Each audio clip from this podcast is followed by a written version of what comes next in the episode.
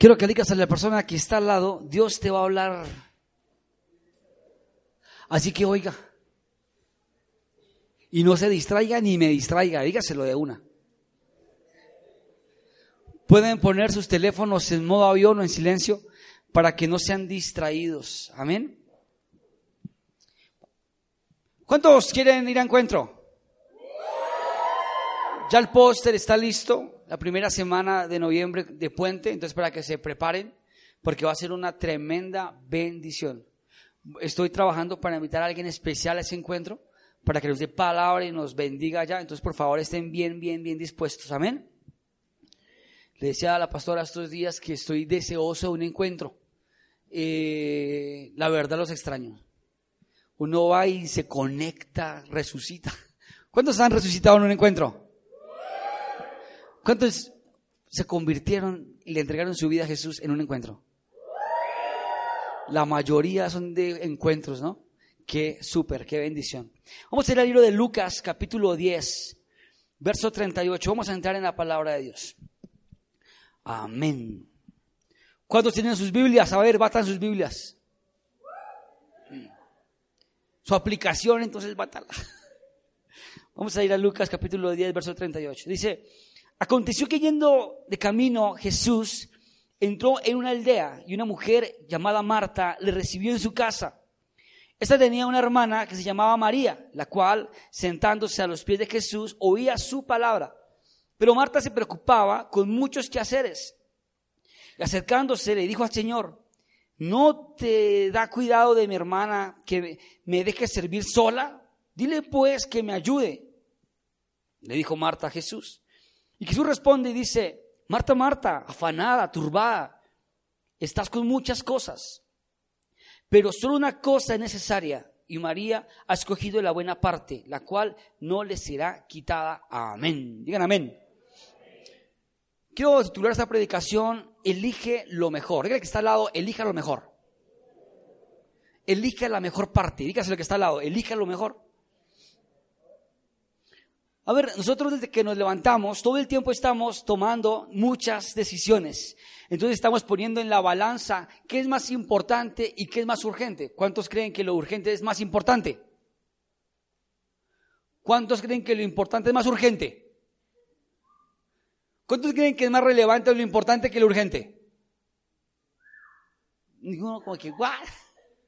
Es más relevante lo importante que lo urgente. Lo urgente es el momento, lo importante es tu propósito. ¿Cuántos, cuántos trabajan por lo importante? ¿Cuántos se acuestan un día, llegan a la, habitación y dicen, bueno, hoy caminé una milla más, caminé un kilómetro más cerca a mi propósito? O van a la casa y dicen, hoy no hice nada. O sea, trabajé mucho, me desgasté, hice muchas cosas, pero finalmente no hice nada. Por ejemplo, ¿cuántos anhelan ser empresarios? ¿Qué has hecho la semana que pasó? ¿Qué hiciste la semana que pasó por tu empresa? Pudiste haber recorrido un kilómetro, dos kilómetros. Ahora, fíjense que nosotros todo el tiempo estamos poniendo en una balanza las cosas más importantes, porque estamos todo el tiempo atentos tomando decisiones. Entonces siempre tenemos que evaluar y ponernos este interrogante en nuestra mente. ¿Qué es lo más importante? ¿Qué es lo más importante en tu vida? ¿Qué es lo que impulsa a que te bañes? Por ejemplo, eh, hay días que, que no hay como motores que me impulsen a hacer, entonces como que uno hace más mañita en la cama. ¿Cuánto les pasa eso? O coge el celular y suena y lo posterga 15 minutos, 10 minutos, 5 más.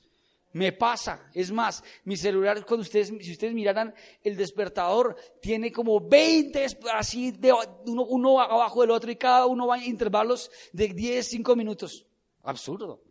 Un día me equivoco y creo que sigue y no sigue y sigo derecho. Pero hay cosas que te motivan y te llevan a ser mejor que te, que te despiertan, que son cosas importantes. Por ejemplo, un domingo. A mí un domingo suena el celular y no necesito sino una vez. Y no porque yo diga, estoy deseoso de entrar en la casa del Señor, sino porque soy el pastor. Y me toca llegar. Pero hay momentos, hay cosas que te impulsan a tomar decisiones y lo pones en la balanza de lo importante. ¿Qué es más importante en tu vida? ¿Tu familia tus finanzas, tu vehículo, tus proyectos, tu noviazgo, tu outfit, ¿qué es más importante en tu vida? Y si todo esto es importante en tu vida, no está mal, está bien. ¿Cuántos les gusta tener un vehículo? ¿Cuántos sueñan con un excelente vehículo? Que Dios este año les conceda un excelente vehículo. ¿De verdad o, no, o de mentiras? Es que ustedes no tienen ganas. O sea, si a mí me dicen, ¿cuántos desean tener un carro? No, amén. O recibo, mm, o mastico. ¿Cuántos quieren un vehículo? ¿Cuántos quieren un novio? Mastíquenlo. Ah. Pero eso no está mal, está bien. Dios quiere que cumplamos nuestros propósitos, amén. Eso está bien, pero ¿dónde está lo más importante o lo, o lo mejor que se llama Jesús? Ahora, en esta historia encontramos algo bien especial encontramos que Jesús iba un día caminando con sus discípulos, Jesús andaba siempre con sus amigos, con sus discípulos, iba con ellos caminando y aconteció que yendo por el camino, yo creo que ya estaba cansado, entró a una aldea y al entrar a la aldea vio una mujer llamada Marta, ¿sí? Y Marta le recibió, entró una aldea y una mujer llamada Marta le recibió en su casa. Es como que Jesús va caminando, de pronto Marta ve a Jesús y dice, maestro, venga a mi casa, bienvenido a mi hogar, siga maestro. Y Jesús, gracias Marta, qué bonita. Y, y, entra, entra a ese lugar y obviamente, fíjense ustedes ahí, que dice en su casa. O sea, Marta recibió a Jesús en dónde? En su casa. Marta invitó a Jesús. Marta ofreció su casa, su vida para Jesús. Y si nosotros miramos, evidentemente era como obvio de entender que Marta iba a compartir con Jesús. Ella fue la que lo invitó. O será como sentarse, hola mi Señor, ¿cómo vas? Bienvenido, sigue. Paren, dejen de hacer todo porque aquí está mi Señor. Ay, Señor, qué lindo te ves, Jesús. Ah, maestro, Jesús. Y no estoy hablando de que Marta estuviera enamorada de Jesús, no estamos buscando eso. Estamos hablando del anhelo de Marta de recibirlo a Jesús en su casa. Y encontramos en Apocalipsis capítulo 3, verso 20, que dice Jesús, He aquí yo estoy a la puerta y llamo. Si alguno oye mi voz y abre la puerta, yo entraré, cenaré con él y él conmigo. ¿Me están copiando? Jesús quiere entrar a tu vida, a tu casa. ¿Me están copiando? Pero pasa algo bien, bien, bien chévere y es que no es Marta el centro de atracción ahí. Es más, Marta comete un error. Marta se distrae. Marta se confunde y comienza a trabajar en los quehaceres de la casa. Quiero pedirle favor a Michael, ponte en pie Michael, ven. Sube este, sube aquí, sube aquí, sube Julianita también tú.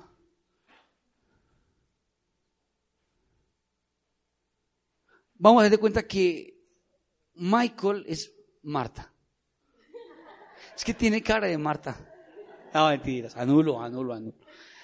Y ellos llegan a mi casa, perdón, yo llego a la casa de ellos, me invita Marta, Marta, invítame.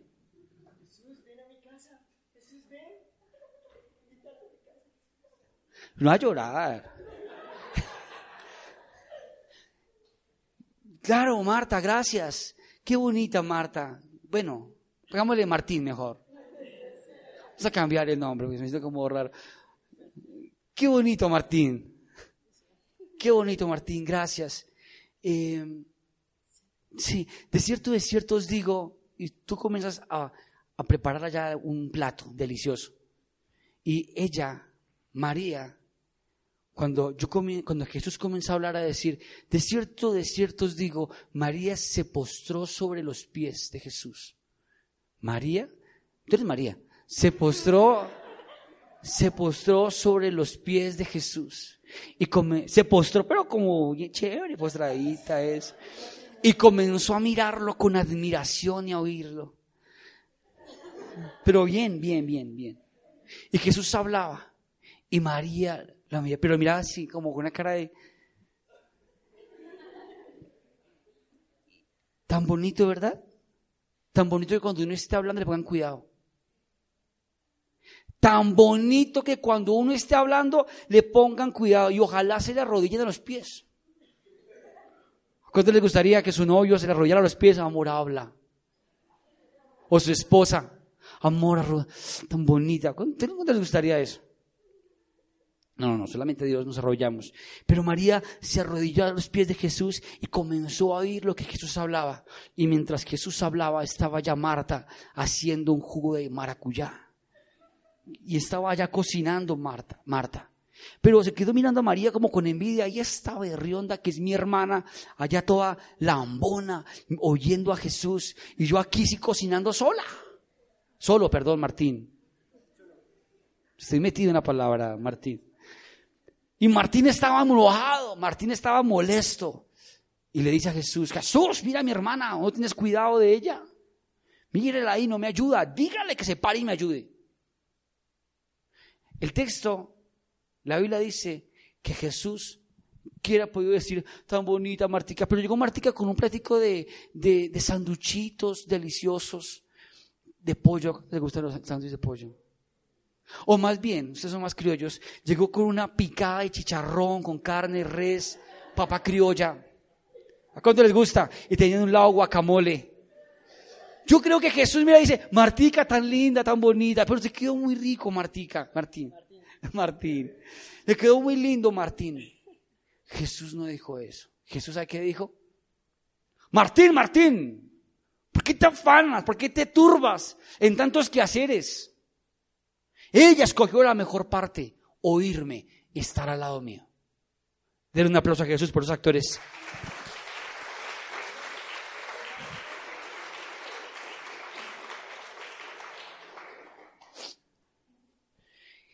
Jesús quiere literalmente que estemos pegados a Él, no que hagamos muchas cosas para Él, que tengamos relación, intimidad con Él. ¿Me están copiando?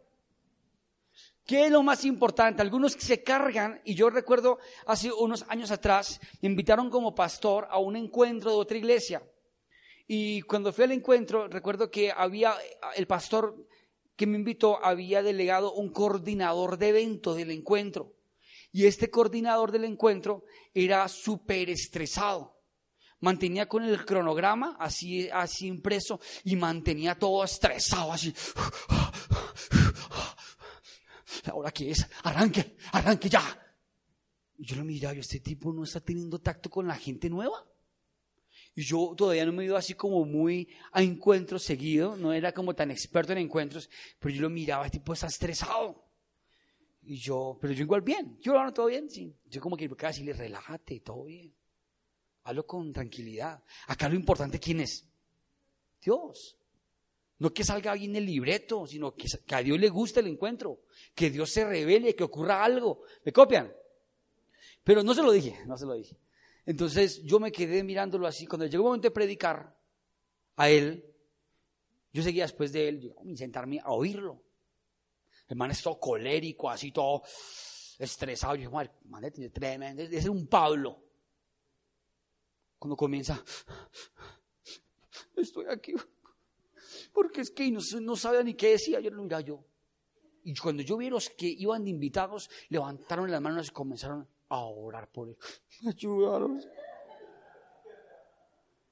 Y después yo me paré prediqué, Dios se glorificó, pero me quedó una experiencia. ¿De qué sirve hacer tanto si no estamos en relación con Dios? ¿De qué sirve ponernos una chaqueta amarilla que diga staff si no tenemos una relación con Dios? ¿De qué sirve aquí pararnos y tocar instrumentos y que suene todo muy bien, completamente engranado, si no hay una relación con Dios?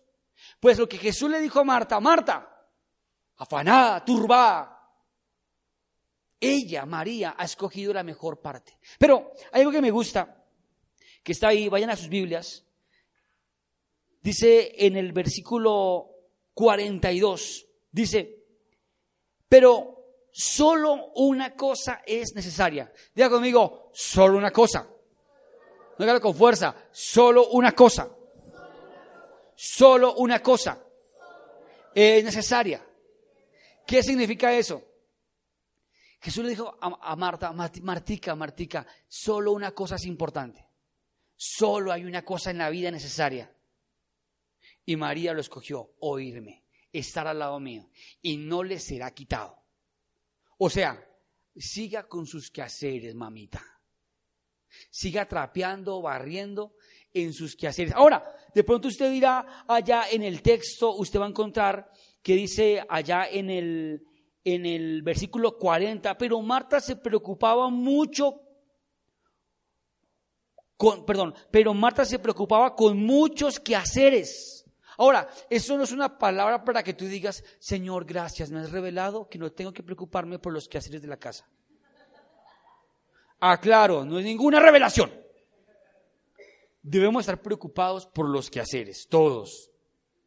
Pero cuando Jesús entra y cuando es el tiempo de oír a Jesús, tenemos que quedarnos quieticos.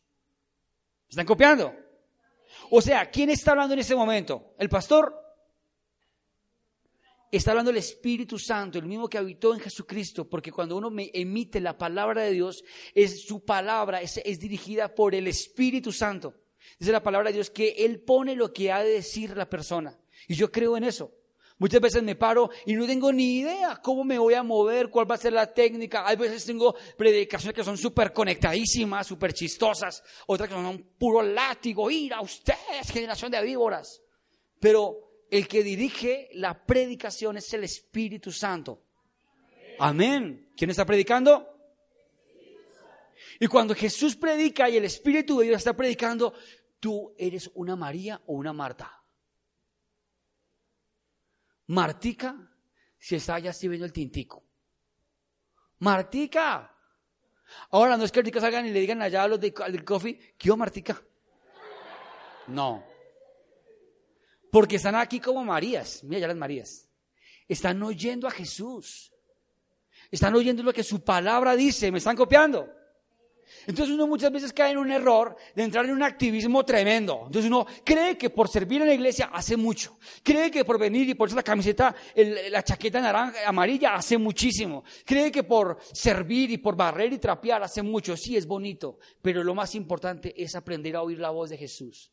Lo más importante es aprender a tener relación. Ahora, si vamos a la palabra de Dios, vamos a encontrar en Mateo capítulo 6, verso 6, que Jesús dice, Jesús dice, mas tú cuando ores, ora en tu lugar secreto, allá en tu aposento, enciérrate en el lugar secreto y tu Padre que está en los cielos, en lo secreto te oirá.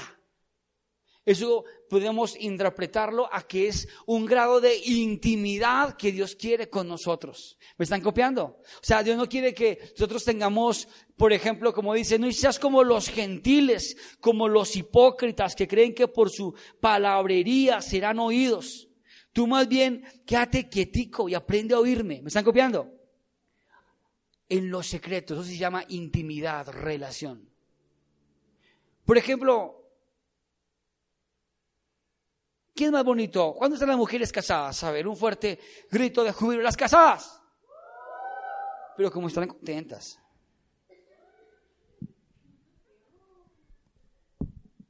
Están como tristes. Hombres, por favor, trabajen en eso. Lanza la pastora. No me hagas que de vergüenza, por favor. A ver, mujeres casadas, un fuerte grito de júbilo. ¿Ustedes qué quieren? ¿Un hombre que sea mujeres casadas? ¿Ustedes quieren un hombre que sea meloso en público y mamacita y esto, y en la casa sea un falso positivo? ¿Que en la intimidad se quede dormido? ¿Que todo el tiempo mantiene cansado? ¿Que mantiene como un aliento y chucha? ¿Mujeres quieren eso? Ustedes quieren un hombre de Dios. Amén. ¿Verdad? Lleno del poder del Espíritu Santo. Amén o no amén. Mujeres están como penosas. ¿Cuántas mujeres quieren un hombre lleno del poder del Espíritu Santo? Dice la palabra de Dios, Hechos capítulo 1, verso 8. Y recibiréis qué? Poder. Cuando haya venido quién? El Espíritu Santo. Así que hombres, siéntanse con Dios y van a ver en ustedes un hombre como Abraham, padre de multitudes, Padre de multitudes, amén. Padre de multitudes, amén. Amén. Padre de multitudes y una mujer como María que le va a decir Señor. ¿Cómo le decía Sarai a Abraham? Sara. ¿Cómo le decía? Sí, Señor. Bueno, mi Señor. ¿A qué manda mi Señor? Lo que diga mi Señor. ¿Cuántos hombres quisieran que su mujer dijera así? Amor, desayuno. Sí, Señor. Como, como mande mi Señor. ¿Sí les gustaría? A ver, hombres, es el momento para que declaren esa palabra profética. A ver, hombres, ¿cuánto lo desean? Pues si lo desean, métasen con el Espíritu Santo. Amén. Métasen con Dios. Porque el Señor les dará el poder y ese poder se va a ver reflejado en la casa. ¿Me están copiando? Lo más importante es la intimidad en un matrimonio. Y no me refiero a la relación sexual, me refiero a poder compartir, a que haya una relación, una amistad, que tu esposa, tu esposo sea tu cómplice, tu amigo, tu amante, tu, tu punto referente, tu admiración. Eso es importante. Pero si tú tienes un esposo o un novio que, que mantiene con temores, con miedos, que no tiene visión, que tiene problemas, seguramente en el matrimonio eso se te va a multiplicar y vas a tener al lado un amigo más, no un esposo. ¿Me están copiando? ¿Me copian o no me copian? Quieran o no quieran, quieran o no, nosotros salimos de una familia a entrar en otra familia y encontramos las mujeres en nuestro esposo, en su esposo, perdón, nuestro encuentran las mujeres en su esposo un papá. Y también los hombres encuentran en su esposa una mamá. Es una compañía, es algo bonito, ¿verdad? ¿Cuántos han encontrado a su mamá en su esposa? No, no, no, no. Es más, es más, le aconsejo a los que están de novios pronto a casarse que cualquier beso que den lo den pensando que es su mamá. Eso va a hacer que no haya pecado. Amén. No hay concupiscencia ni nada de eso. Amén. Entonces, lo que Jesús exhorta a Marta, Marta, deje de afanarse, deje de hacer tantas cosas y más bien conéctese conmigo. Una cosa es necesaria, que esté conmigo, elija lo mejor, elija lo más importante. Más que hacer muchas cosas, conéctate conmigo, le decía Jesús a Marta. Sin embargo, le dijo, y por más que me digas, no se lo voy a quitar. Estaba como María ahí arrodillada a los pies de Jesús, mirándolo.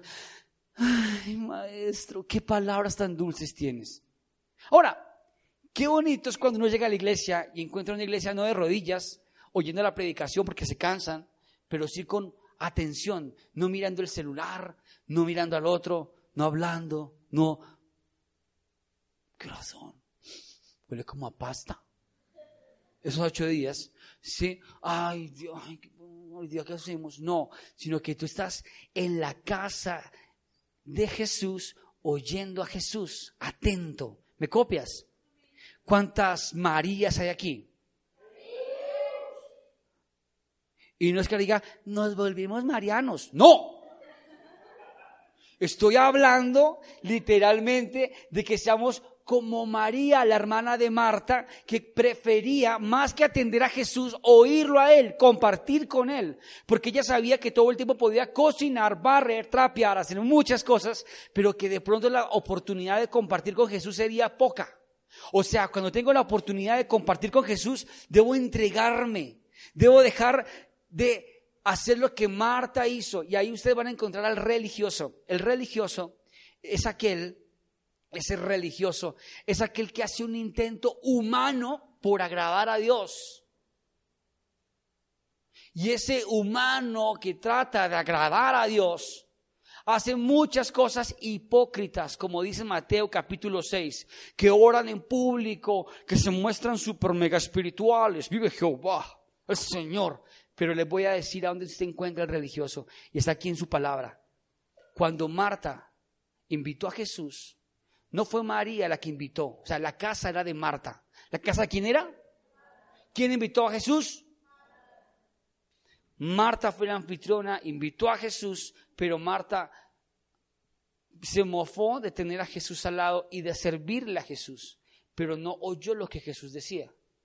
Entonces, hay mucha gente que hace cosas en el cristianismo, que se llama cristiana, que predica, que hace cosas, pero no tiene relación, no tiene comunicación, no tiene intimidad con Jesús.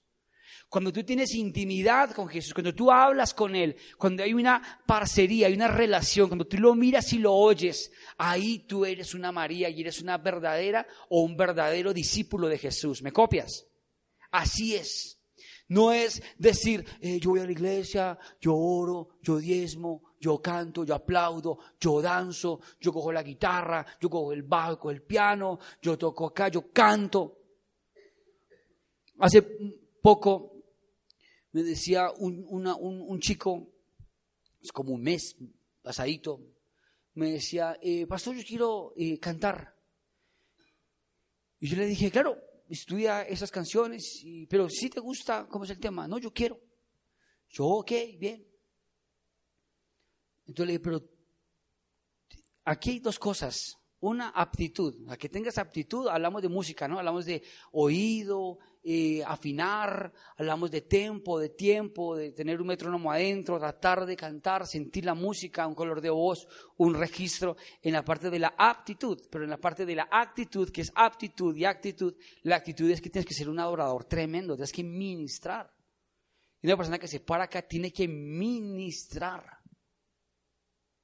¿Y esto qué es? Que se vea que hay una relación con Dios. ¿Me copian? Aquí tiene que existir una relación con Dios. El que está parado allá en staff debe tener una relación con Dios, ¿verdad? Harta, así bien fuerte. Sí. Oh María. Debe haber una relación con Dios. Los que están también sirviendo en el coffee, las marticas de turno. Doña Marta.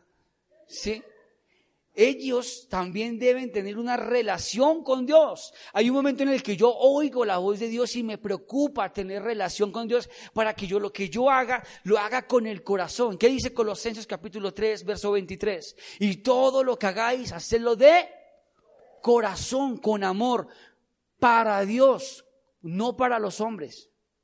¿Me copian? Así debe ser. En Salmos capítulo 37 encontramos el verso 4 que dice, deleítate en el Señor y Él te concederá todas las peticiones de tu corazón. Pero en otra versión Dios habla hoy, dice, ama al Señor con ternura. O sea, eso es como que yo llego a la intimidad con Dios y lo miro con ternura. Por ejemplo, es llegar al lugar secreto. ¿Cuántos tienen un lugar secreto? Un cuarto de guerra, una habitación para orar. Ahora, los que no tienen un lugar para orar, que su casa está congestionada de gente, levanten la mano, tranquilos está el trono, el baño. Vaya allá, baje el bizcocho, la tapita y siéntese en el trono. Y póngase a orar ahí. Amén. Y qué rico uno poderse meter en el lugar secreto y automáticamente ese amor, esa pasión me lleve a conectarme directamente con el Espíritu Santo. Entonces, Señor, uno siente ya, papito Dios, aquí estoy, Señor. Te amo. Eres grande. Ah, Señor. Quiero oír tu voz. Quiero conectarme contigo, Señor. Aquí estoy. Y salir uno convencido de que Dios le habló. Salir uno, ¿dónde saliste? De orar. Con esa expresión.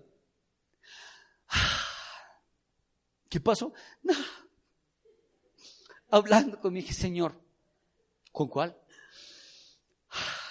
Mi Señor, Dios, creador del universo. voy a orar. Y salí a orar. Ah, casi nos acaba ese tiempo de oración. Eso no es relación. Cuando decimos, por ejemplo, aquí, vamos a orar, vamos a tener relación con Dios, ¿qué debería hacer la gente que son Marías, que aman a Jesús? Cierran los ojos y dicen, Señor, aquí estoy. Y puedes oír allá las canciones y de pronto la canción dice, una de las que cantábamos, yo sé que tú mueves montañas. Entonces uno no va a estar allá mirando la guitarra o mirando el bajo o mirando el pianista o mirando las cabinas O como de pronto algunos oyendo su voz. Sino que tú vas a estar conectado, sintiendo lo que se dice, porque es el momento que tienes para compartir con Jesús. Cierras tus ojos y visualizas a Jesús y dices, yo sé que tú, Señor, mueves montañas. Yo creo en ti, sé que lo harás otra vez. ¿Me están copiando? Dios quiere eso de nosotros. Que aquí tengamos entrega, que aquí tengamos un momento de compartir con Él, que nos arrodillemos ante Él y dejemos y olvidemos absolutamente todo. Y lo que Jesús le dijo a Marta es, ella ha escogido la mejor parte. O sea, tú tienes que escoger la mejor parte. Hoy en día, a pesar de las pruebas y de las dificultades, quiero decirles que no me arrepiento de haber elegido este camino. Es una nota.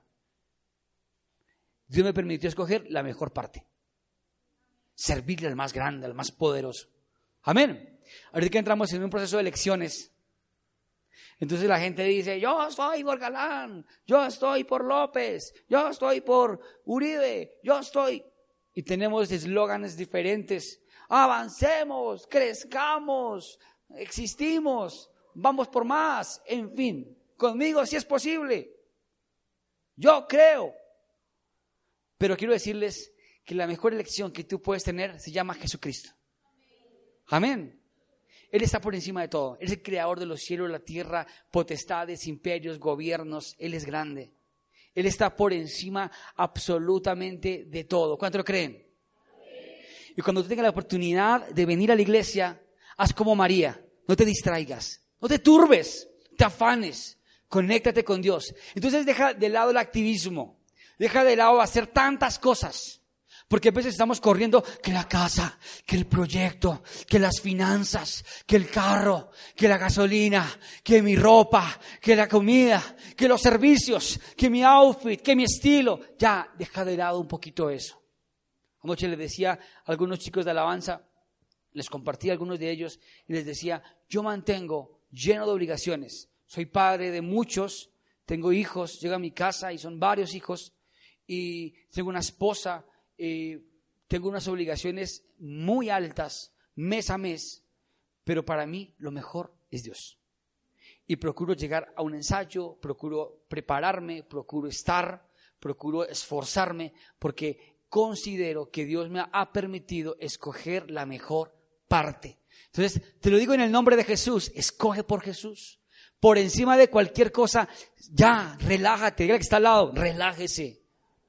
No se turbe, dígaselo. No se afane. Elija mejor, elija por Jesús. Amén. Dígale de lado, pero sacuda, dígale, elija por Jesús. Elíjalo a Él, es lo mejor. Por encima de un sentimiento, por encima aún del matrimonio. A los que están a casar, no se afanen, no se turben métese con el Señor. Y le hará todo perfecto. Les dará el poder necesario para conquistar. Amén. ¿Lo creen? ¿Cuántos están esperando la ayuda idónea, la pareja, el esposo, ese amor, ese sueño? ¿Cuántos lo quieren? Los que lo quieren o los que la quieren, oigan esto, no se afanen, no se pongan a buscar. Abraham, se, cuando Dios le prometió a Abraham que le iba a dar descendencia y que le iba a dar un hijo, Abraham se afanó y buscó a su sierva Agar y trajo a Ismael que no era. Y el Señor le dijo, no se afane, no es a través de ella, es en mi poder, es en el milagro, no te turbes. Entonces muchas veces generamos cosas que no son por afanarnos. Descansemos en Dios, amén. Quiero que nos pongamos en pie.